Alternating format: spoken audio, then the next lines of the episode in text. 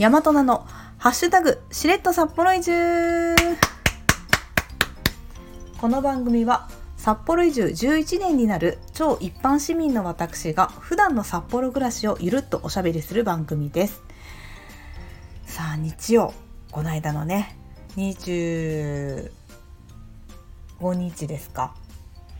国公立大学の前期日程がありましたよね。受験生の皆さん。勉強の成果は発揮できましたでしょうか？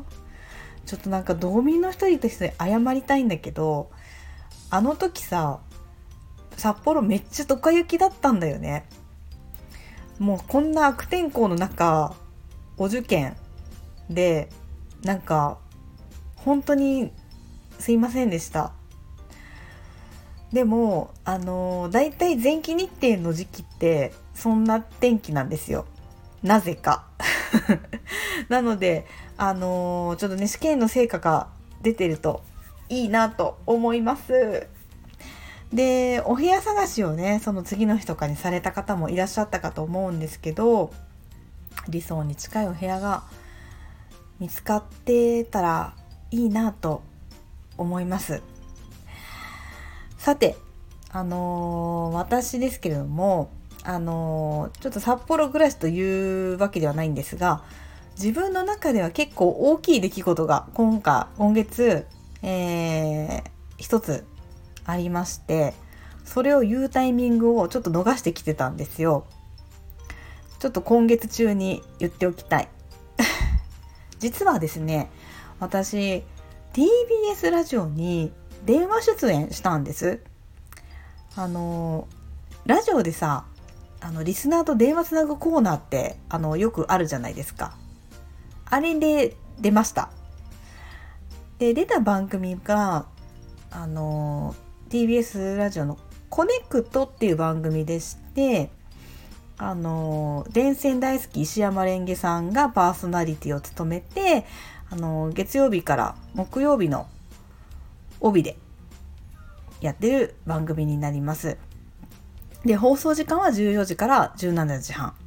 で、あのー、毎日そのパートナーの MC の方が変わるんですけど、私が出たのが2月8日の木曜日でして、木曜日はね、ラグフィアの土屋レオさんなんですよね、パートナーさんが。もうさ、キー局だからさ、緊張したよ。でもあの貴重な経験だったんでねすっごく楽しかったです。で何で出たかっていうとあの引っ越しを10回以上した人と電話をつないでみましょうっていうコーナーでしてで大体ねあの毎毎週テーマ違うんだけど3人電話の出演枠があるんですよ。でその1人として出ました。まあ、この様子がですねあの普通ならねラジコタイムフリーでね1週間であの聞けなくなるんだけどコネクトはね YouTube チャンネルがありましてデジタルタトゥー残ってるのよ。あの2月8日の回をその探していただくとあの15時からはねあの木曜日は「もしもしパイセン」っていうコーナーがありましてここに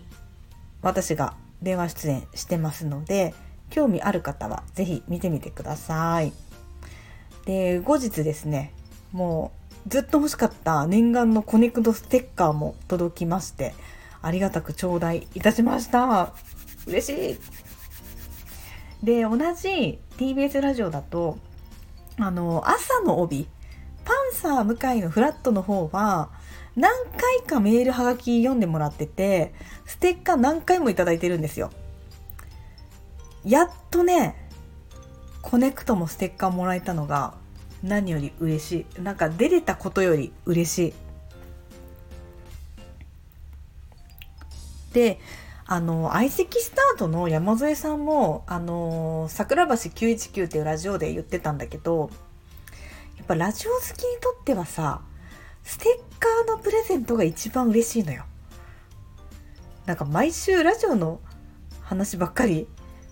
してる。しかも、道外の、道内のやつを聞けよっていうね。あのでも道内の番組で1個ねあの割と熱烈に好きな番組あるよ。あのノースウェーブ FM ノースウェーブの、あの日曜23時から24時でやってる「4ステップジャーニー」っていうのが、あの結構好きでこれはほぼ毎週聞いてますね。クラブミュージックをあの DJ さんとかをゲストに迎えながら流すっていう番組なんですけどあの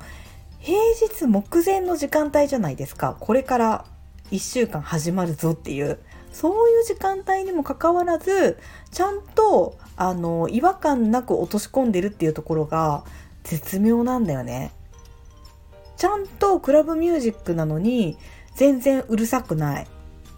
前はね2時間あったからかなり聞き応えがあってあったんだけど今ね1時間番組になっちゃってさちょっと寂しいんだよね。ということで今日も前置きが長くてすみません。今日の本題賃貸住宅の選び方 in 札幌就職転勤のお部屋探しの裏技紹介これはね本当にピンポイントなんですけどあの転勤就職で社宅として住む部屋を会社からさちょっと札幌行ってきて自分で好きな部屋探してくださいって言われて来られる方向けです。社宅契約の場合ってあの家賃何万までとかあのえーと、家賃はいくらまででもいいけど補助が何万までとかって決まってるケースが結構あるんですよね。まあ例を一つ出すと札幌のファミリー向けマンションとかだとあの家賃13万円までを補助しますっていうのが多いんだけどまあ13万で決めようとすると、まあ、ちょっと古くて、まあ、業者的というか、まあ、私の感想でもちょっとしょぼいんですよ。あの外観とか設備とかそのねあのフローリングじゃなくて絨毯だったりとか畳の部屋多めとかねちょっと使いづらいお部屋が多いかなっていう印象なんですよね。だからお客様が決めたい物件っていうのはちょっとその規定をオーバーしてるケースが多いんですね。でも、あの会社としては家賃って今日項目のみ補助しますっていう決まりなんですよ。うん、だから家賃が13万教育費1万だったら、まあ、家賃の13万だけ補助してあとは自分で払ってくださいねっていう感じになりますね。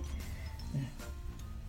まあ、その家賃が例えば14万の物件で決めたいの場合あの会社によってその増えた分自分で負担するんだったら別にいいですよっていう会社と何が何でも13万以内じゃない家賃が13万っていう物件じゃないとあの補助しませんっていうケースがあるんですよ。で後者の場合どうするんどうするっていうねお客さんに決め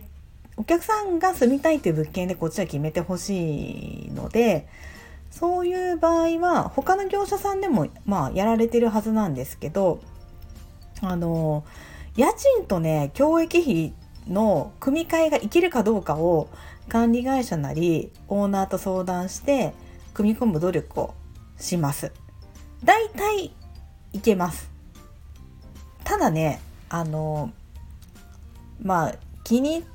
ここにしたいっていう物件が16万とかだと、16万で教育費込みみたいな物件だと、家賃が13万で教育費3万になるじゃないですか。そうなると、ちょっと札幌の家賃市場的に不自然だから、その場合はお客様とあのもうちょっと自然な内訳になる物件の中で決めませんかっていう相談をさせてもらってます。まあね他にもね社宅代行が入りますとかねいろいろあるんですよね。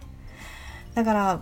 まあいろんな制約あると思うのでもし転勤就職であの札幌での部屋探し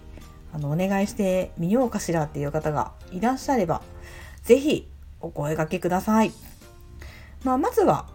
あの私の X 私っていうかこの番組の DM かあの X の何らかのポストに返信送っていただく形になるかなと思います。